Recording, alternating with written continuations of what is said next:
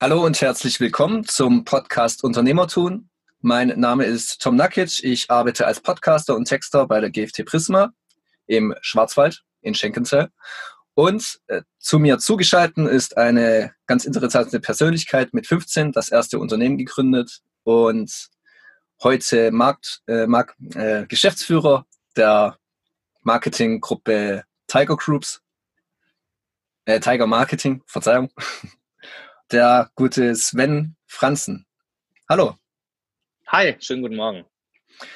Ja, äh, Sie können ja ein bisschen was zu sich erzählen. Äh, Sie hocken jetzt gerade in Offenbach zu mir zugeschalten und werden jetzt ein Inter kurzes Interview zum Thema Mentoring geben. Und ja, äh, Sie haben ja eben mit 15 schon das erste Unternehmen gegründet und da frage ich mich natürlich, ob da auch schon Mentoren eine be bestimmte Rolle gespielt haben. Ja, ähm, gerne. Ja, wie gesagt, ich habe mit 15 mein erstes Unternehmen gegründet. Das war eine lange Reise. Heute bin ich 31, also so die Hälfte meiner Lebenszeit quasi mhm. mit Unternehmertum und Firmengründung verbracht. Und auf Ihre Frage hin, natürlich hat ein Mentor da immer eine besondere Rolle gespielt, denn ich hatte nicht nur einen, sondern mhm. ich hatte mehrere Mentoren, mehrere Persönlichkeiten, die mich sehr, wie will ich das formulieren, die mich sehr geduldig, aber auch mit sehr viel Wissen und Know-how unterstützt haben, mhm. dass ich glaube, ich die Reiseroute nehmen konnte, die ich genommen habe und heute da stehe, wo ich heute stehe.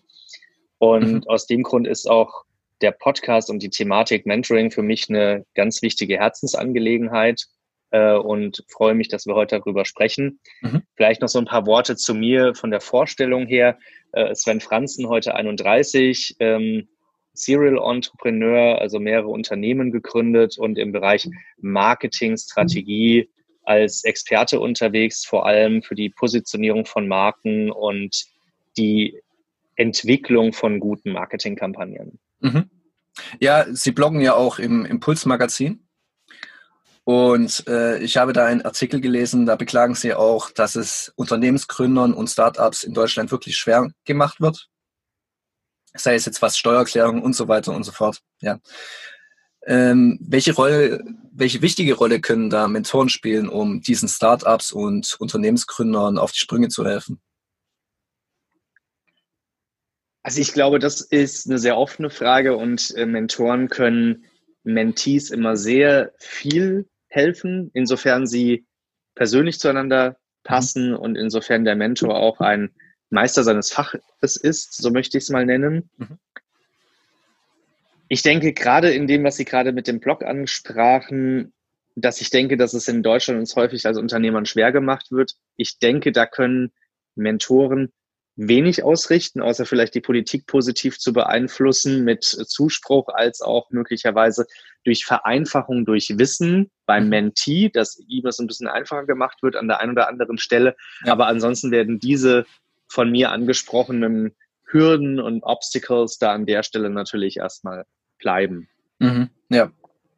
Ja, in welchem Fall braucht man dann einen Mentor? Also wäre es jedem Startup zu empfehlen, sich oder jedem Gründer zu empfehlen, sich einen Mentor zu holen, um eben diese Abkürzung auf dem Karriereweg zu nehmen?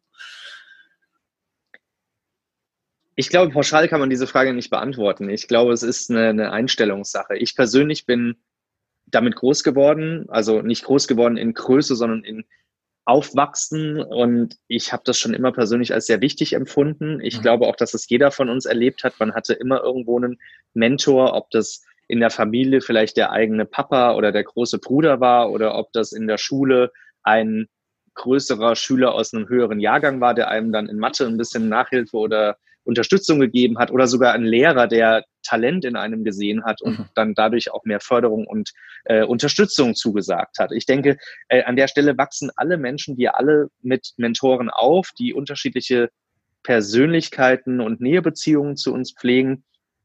Und ich denke, deswegen ist es aber auch eine persönliche Entscheidung, ob ich für mich als Mensch oder auch als Unternehmensgründer sage, ich möchte einen Mentor an meiner Seite haben. Mhm, mhm, weil ich natürlich diesem Mentor auch eine Wertschätzung entgegenbringen sollte und wenn ich sein Wissen und sein Know-how mitnehme, natürlich auch darauf achten sollte, dass ich nicht alles ich nenne das mal so, ignoriere, ja. sondern auch das eine oder andere in meine Arbeitsweisen, meine Arbeitssteps mit einbinde.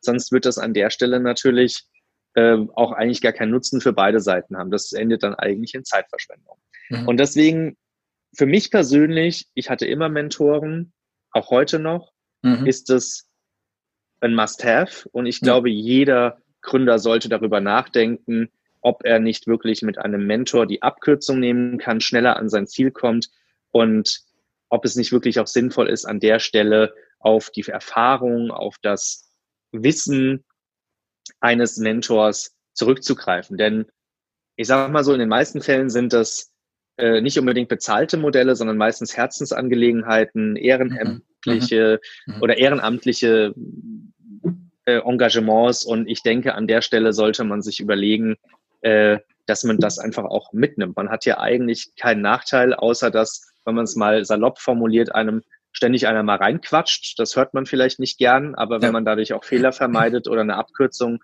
geht und schneller am Ziel ist, ist das ja für einen selbst sinnvoll. Mhm. Ja.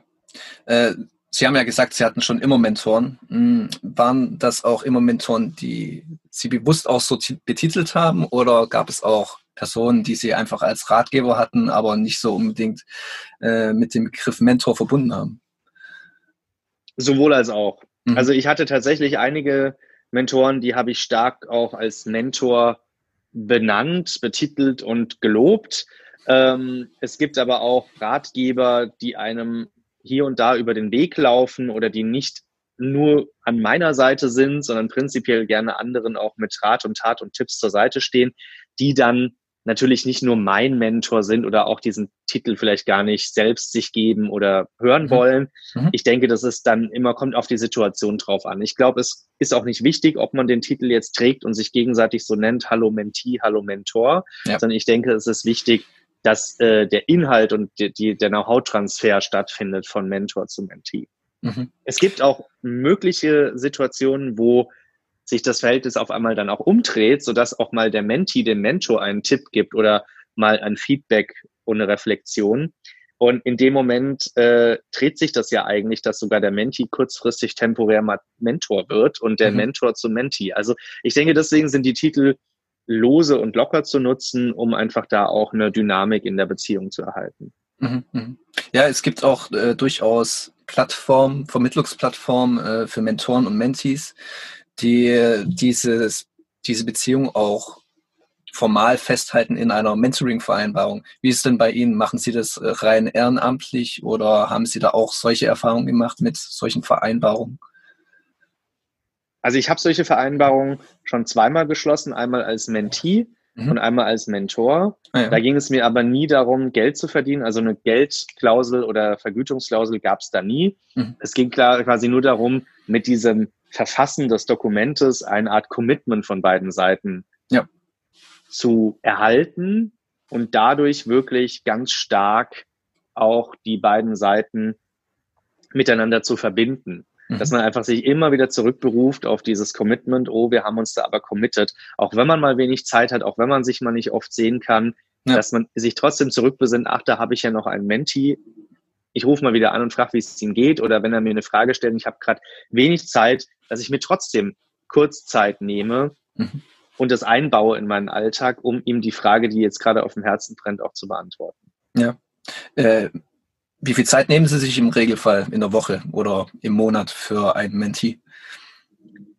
Also im Normalfall ist das, hat sich das ganz gut äh, gezeigt, dass ein wöchentlicher Call sinnvoll mhm. ist, wo man ja. sich aufs Update bringt, gerne auch mit heutiger Technik mit Video, wo man sich sieht, wo man Mimik, Gestik austauscht, wo man einfach auch mal wieder Hallo sagen kann und wo mhm. man sich über die aktuellen Dinge updatet und dann eben schaut, was sind die konkreten Fragen. Im, Vor, äh, im Vorhinein wird dann immer eine Agenda aufgestellt, was sind die vier Kernpunkte, über die, sprech, über die wir sprechen. Mhm. Im Schnitt dauert das Gespräch eine halbe Stunde. Wenn es eine Stunde dauert, ist es auch kein Beinbruch, aber eingeplant sind eine halbe Stunde so mhm. man sagen kann, pro Menti sowas zwischen halbe Stunde und anderthalb Stunden pro Woche, je nachdem, wenn ich danach nochmal eine Idee habe, eine E-Mail schreibe, was nachrecherchiere, plus den Call, sind sicherlich so ungefähr eine Stunde pro Woche im Schnitt.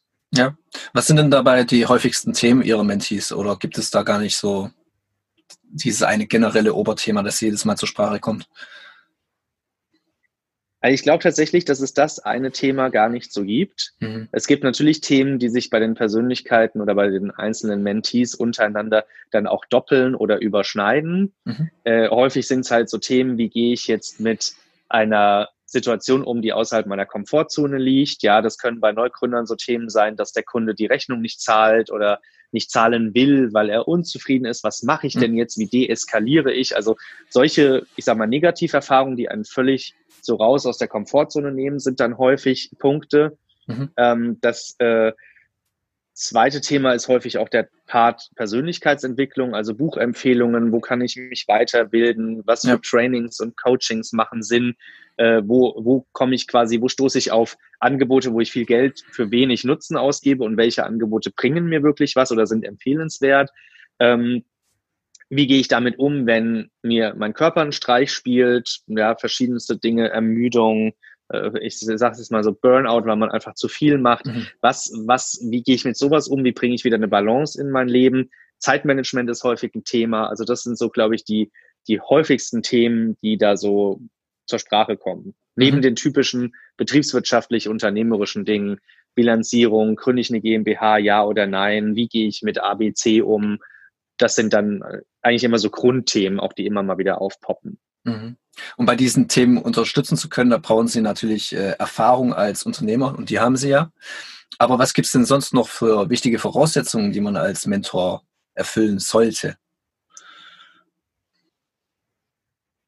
Das ist eine schwere Frage. Mhm. Also ich glaube, prinzipiell gibt es nicht direkt Voraussetzungen. Die Grundvoraussetzung ist, glaube ich, immer, dass man selbst Interesse hat, sich in so ein Engagement zu begeben und mit Herz und Leidenschaft den Mentee zu unterstützen bei seinen Zielen. Mhm. Äh, und das innerhalb des Engagements uneingeschränkt, so wie man das mal vereinbart und gewollt hat. Mhm. Es kann natürlich auch sein, dass mal ein Menti größer wird als einer selbst. Dann ja. sollte man das unterscheiden können, dass man sagt, ich helfe ihm aber trotzdem weiter, weil ich habe ihn da ja auch irgendwie hingebracht. Oder dass man da dann nicht irgendwie sich verletzt fühlt. Ich denke, da muss man sich unter Kontrolle haben. Und diese Kontrolle geht auch so weit, dass man schauen muss, dass wenn der Menti vielleicht auch verschiedene Tipps, und das kommt häufiger vor, als man denkt, mhm. nicht annehmen will oder annehmen wird, dass man mhm. dann ebenfalls nicht darüber irgendwie verletzt und emotional gerührt ist. Ähm, und dass man schaut, wie kann ich den Menti am besten zu seinem Ziel bringen. Das ist nicht immer nur, dass ich ein Feedback direkt ins Gesicht reflektiere. Das kann bei manchen Persönlichkeiten und Menschen nämlich gar nicht funktionieren. Mhm. Sondern dass ich mir auch überlege, wie kann ich denn über Bande spielen, wie kann ich ihn vielleicht dazu bringen, dass er das zwischen den Zeilen mitliest und dann nachträglich versteht und selbst reflektiert. Es ist also nicht so, dass der Mentor immer nur alles auf einem Serviertablett präsentiert ja, und ja. heranträgt, sondern dass man auch sich überlegen muss, wie stelle ich ihm denn jetzt die Aufgabe als Menti, dass er sich wirklich Gedanken machen muss, dass er da hinkommt, wo ich glaube, dass er jetzt irgendwie sein müsste oder hinkommen müsste, weil diese Herausforderung ihn da jetzt entsprechend vor diese Aufgabe stellt. Mhm. Und ich denke, das sind so diese persönlichen Faktoren der, ich nenne das mal sozialen Intelligenz, die man mitbringen muss, um da einfach als Mentor auch den Mentees menschlich wie auch inhaltlich gut Nutzen zu geben. Man kennt das ja so ein bisschen aus Coachings. Ein guter Coach sagt einem selten, du musst jetzt eins, zwei, drei, vier machen, sondern stellt mhm. einem eigentlich Rückfragen, sodass man da nach Reflexion zwar einen mhm. kleinen Umweg mhm. mit ein bisschen Denkzeit, dann aber selbst auf eins, zwei, drei, vier kommt. Und durch diesen selbst auf den Gedankenprozess kommenden Faktor hat man es dann auch für die Langfristigkeit gelernt, mit solchen Situationen umzugehen. Mhm. Ich denke, das macht gutes Mentoring aus und damit auch einen guten Mentor. Aber ich mhm. denke, prinzipiell gibt's nur die Voraussetzung, dass man dazu bereit ist. Mhm. Wie sieht's dann auf der anderen Seite aus bei den Mentees? Haben die bestimmte Voraussetzungen, die sie erfüllen müssen? Also wir hatten es jetzt von der Selbstreflexion, die muss auf jeden Fall vorhanden sein scheinbar. Aber äh, wie sieht's denn sonst aus? Müssen die über irgendwelche bestimmten Kompetenzen verfügen, damit diese Mentoring-Vereinbarung auch fruchten kann? Also ich glaube, so ein paar Grundvoraussetzungen, die gelten aber auch wiederum für beide Seiten, mhm. ist natürlich, damit das Engagement funktioniert, die Zuverlässigkeit. Wenn ich ja. einen Weekly Mentoring Call vereinbare, muss ich auch wöchentlich pünktlich zu diesem Call da sein, weil ja. sonst hat der Mentor oder der Mentee, jeder von beiden Seiten, vielleicht dann einfach dann auch später keine Zeit mehr. Mhm. Das äh, zweite ist, ich glaube, beide Seiten müssen an der jeweiligen Gegenseite interessiert sein. Das ist ganz wichtig.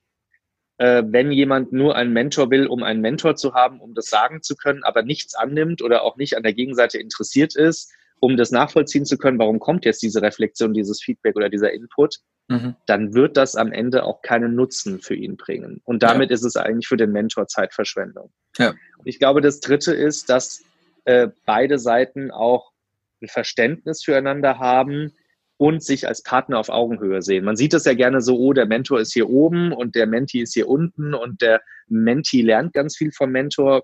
Das sehe ich nicht so. Also ich glaube, der Mentor kann sehr viel zurückbekommen mhm. von dem Menti, weil ein Menti vielleicht ganz anders denkt.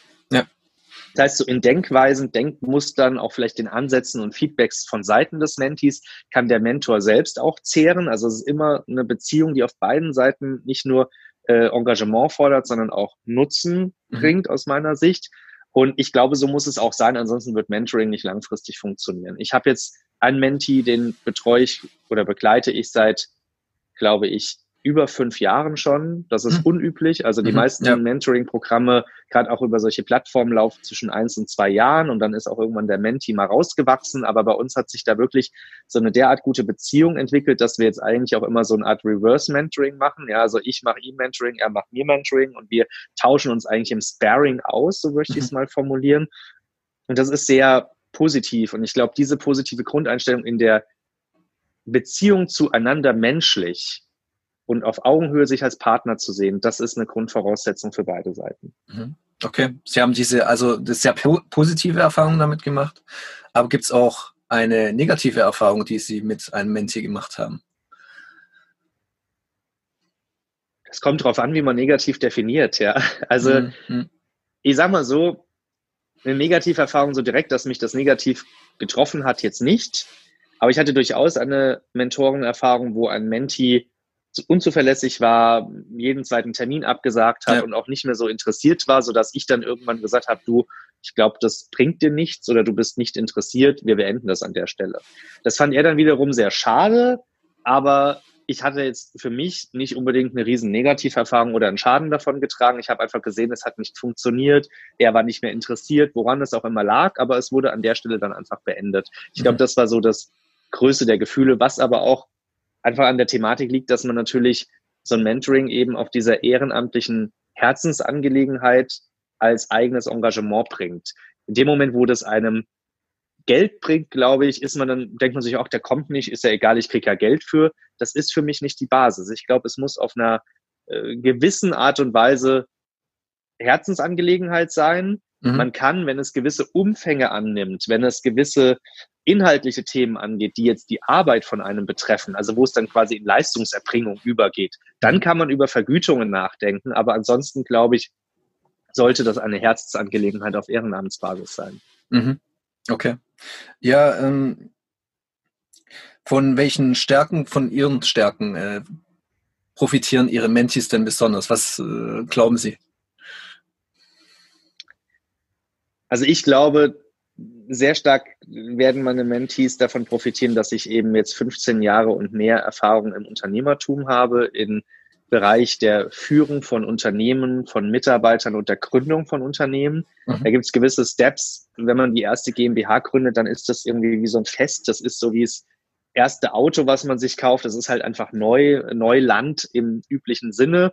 Man weiß nicht richtig, wie läuft das jetzt ab. Man ist unsicher wenn man das schon öfter gemacht hat, dann ist es irgendwann nur noch so, ach, ich muss mal wieder zum Notar. Mhm. Also ich denke, diese unternehmerischen Erfahrungen, die man sammelt und dann auch einfach als ein gewisses Habit, als eine gewisse Notwendigkeit in den Schritten eines Unternehmers erkennt und täglich umsetzt, verschiedenste Maßnahmen, ja, ähm, denke ich, von dieser Erfahrung können meine Mentis sicherlich viel mitnehmen. Dann, glaube ich, bin ich ein sehr kreativer Kopf, der viel querdenkt das hat auch mit meiner Berufung als Marketier zu tun. Mhm. Ich denke auch die Thematik Marketing, Vertrieb ist eine Thematik, die für jedes Unternehmen wichtig ist und damit auch für jeden Mentee. Wenn er ein mhm. Unternehmen gründet, muss er sich ja. Gedanken machen, wie sieht mein Kunde aus, wie sieht mein Absatzmarkt aus und wie bringe ich die Produkte und die Dinge auch wirklich an den Absatzmarkt.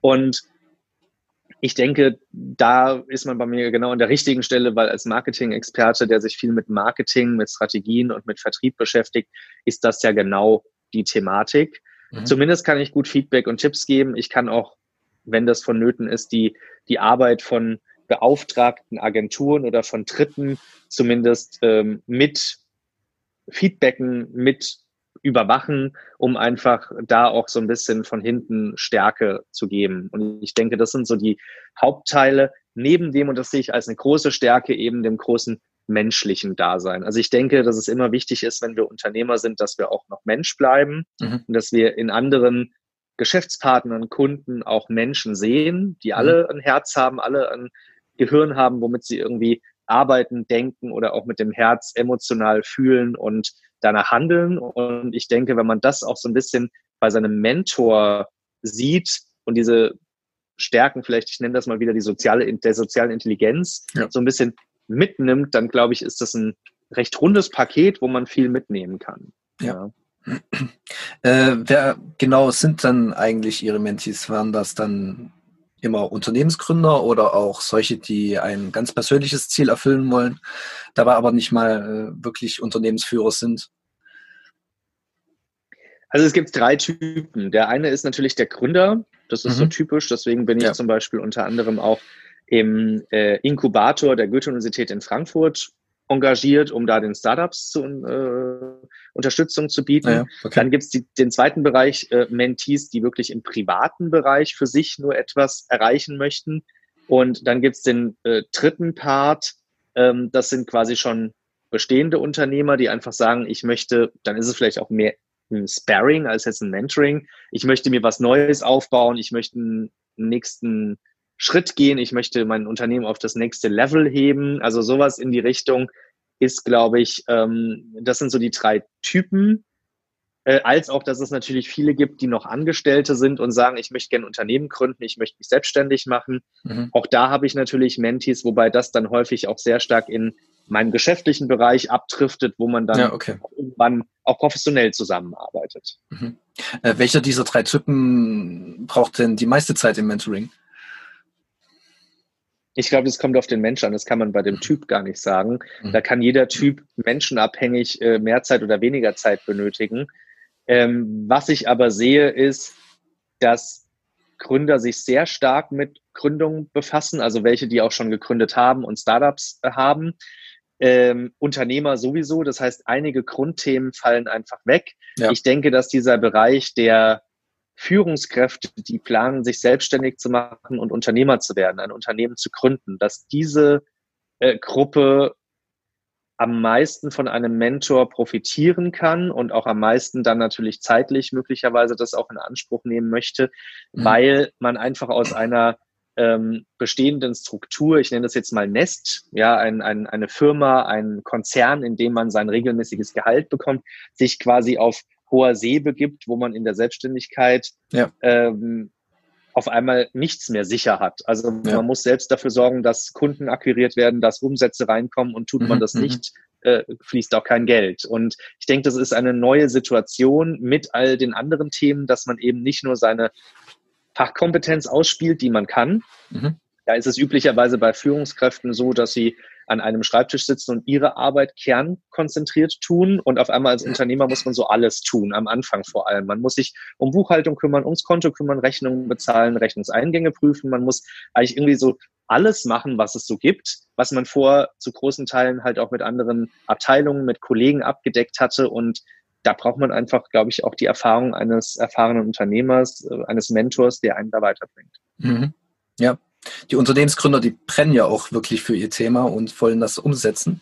Deswegen denke ich mal, Mentoring ist für die genau das Richtige. Aber gibt es auch Mentees, die sich irgendein Ziel gesetzt haben, worauf sie eigentlich gar keine Lust haben und äh, wo sie sich selbst gefragt haben, warum genau er jetzt dieses Mentoring braucht, wenn dieses Ziel doch gar nichts ist, womit er sich identifizieren kann. Gab es das bei Ihnen? Also den Fall gab es jetzt in der Form noch nicht.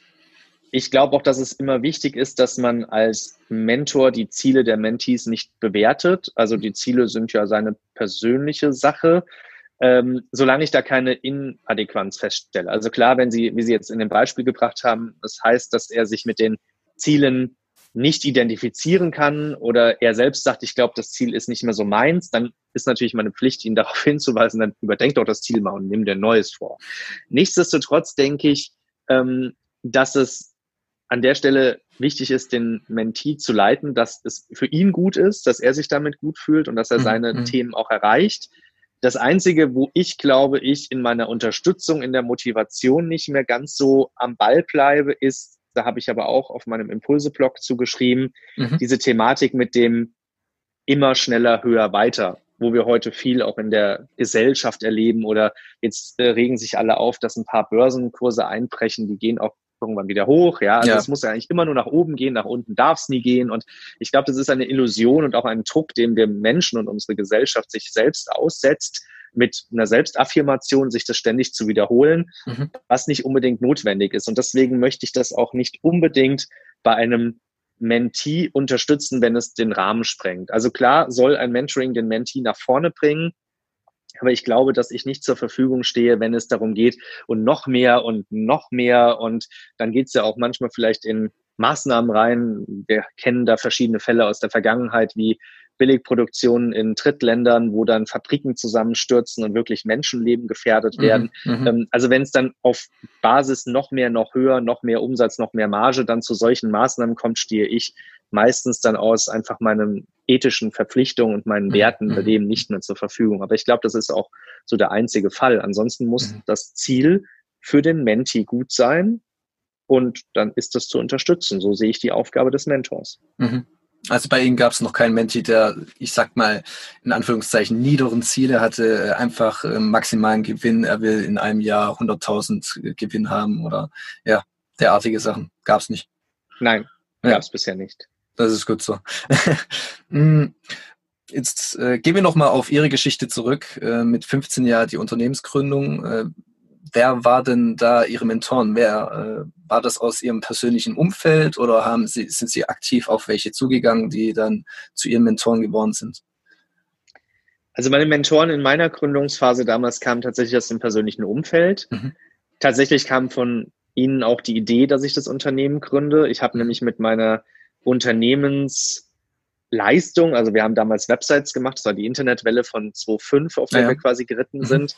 Ähm, und diese Websites habe ich vorher schon gemacht für Vereine, für ein paar Unternehmer aus dem Bekanntenkreis meiner Familie. Mhm. Und dadurch entstand dann, hey, das hast du so gut gemacht, das kannst du doch professionell und geschäftlich machen. Warum machst du das nicht? So ist die Idee geboren worden, so früh eine Firma zu gründen. Und dann kamen auch damit Mentoren, sage ich jetzt mal, auf mich zu, also Persönlichkeiten, die sagen, hey, ich unterstütze dich dabei. Wo brauchst du Unterstützung?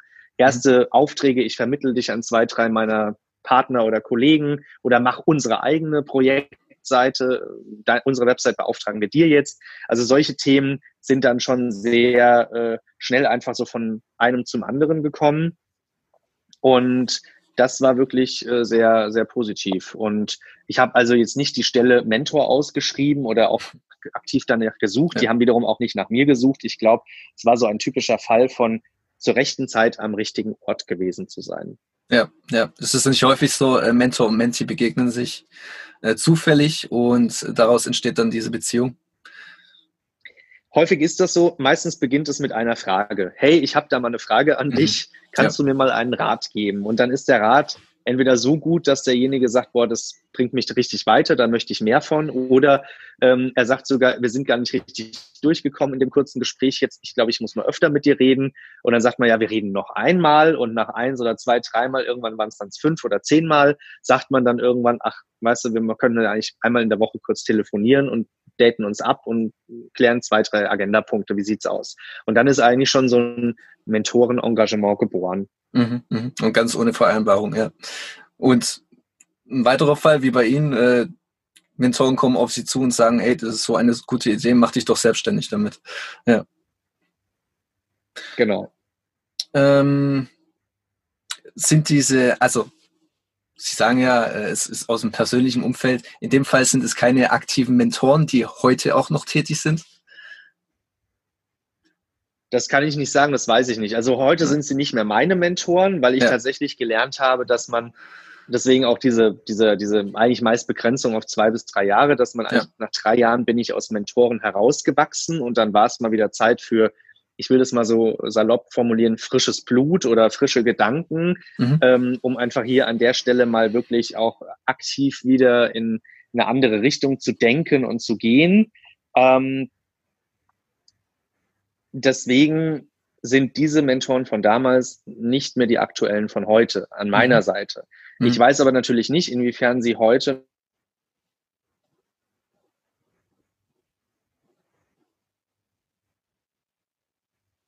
Oh, die Verbindung war kurz weg.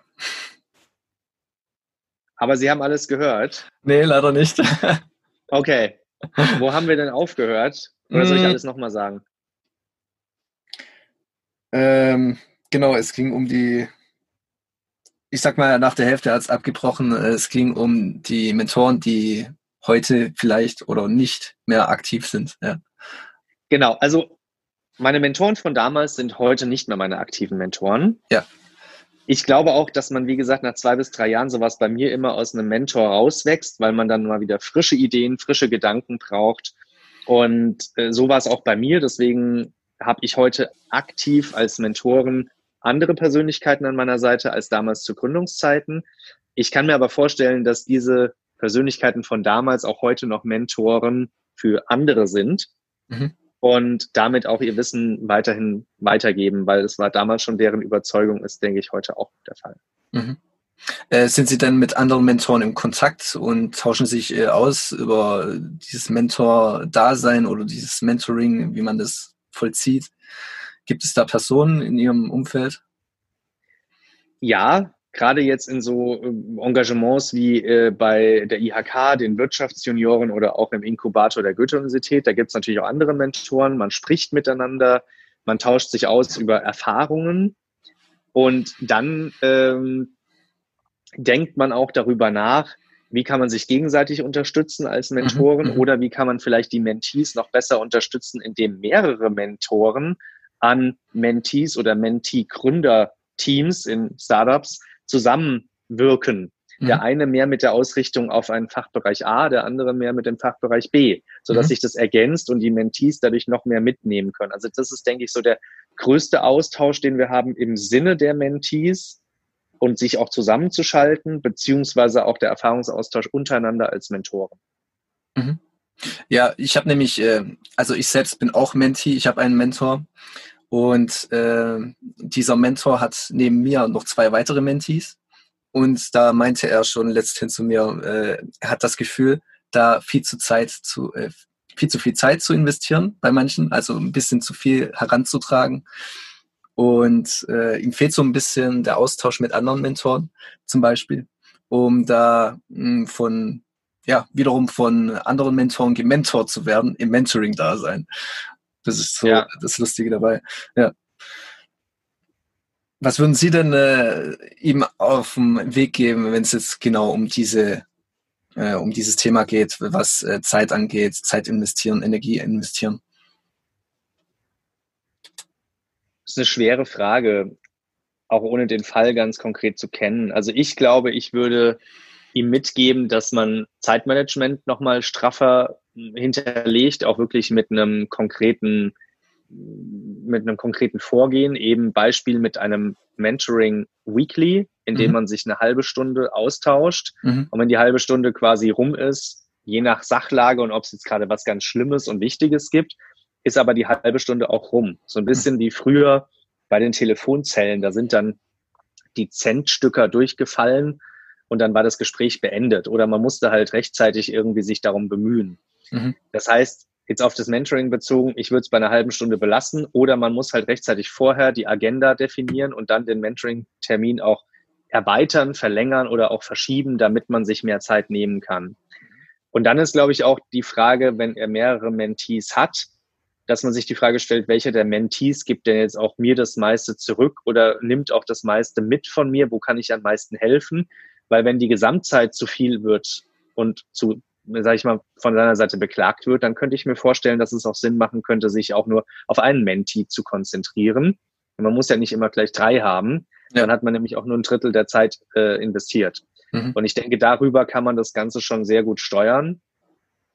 Und äh, oder man macht sogar so, das ist auch habe ich auch schon mal gemacht, dass man alle Mentis an einen Call holt in so eine Art Telefonkonferenz. Ja weil möglicherweise doppeln sich die Fragen ja. oder eine Frage, die Menti 1 stellt, äh, ist auch für Menti 3 interessant und dann muss der Mentor sie nur einmal beantworten und beide Mentis haben Nutzen von. Also auch darüber kann man natürlich Zeit sparen und trotzdem allen Mentis gerecht werden und Nutzen bringen. Mhm.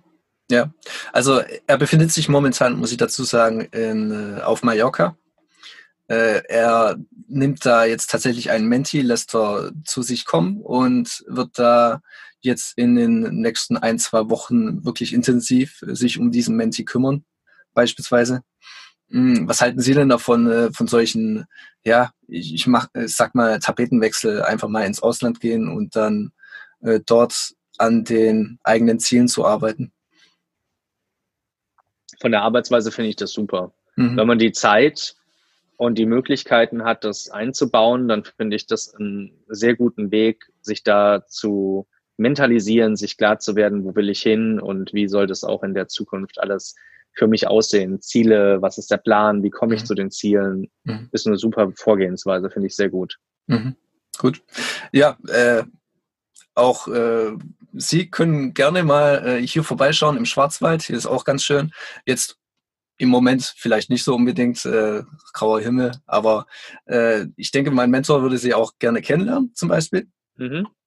Und ja, man kann ja in Kontakt bleiben, äh, wenn es darum geht. Gerne, danke. Super. Ja, dann danke für das Interview. Und wir hören uns bestimmt noch ein zweites Mal. Genau.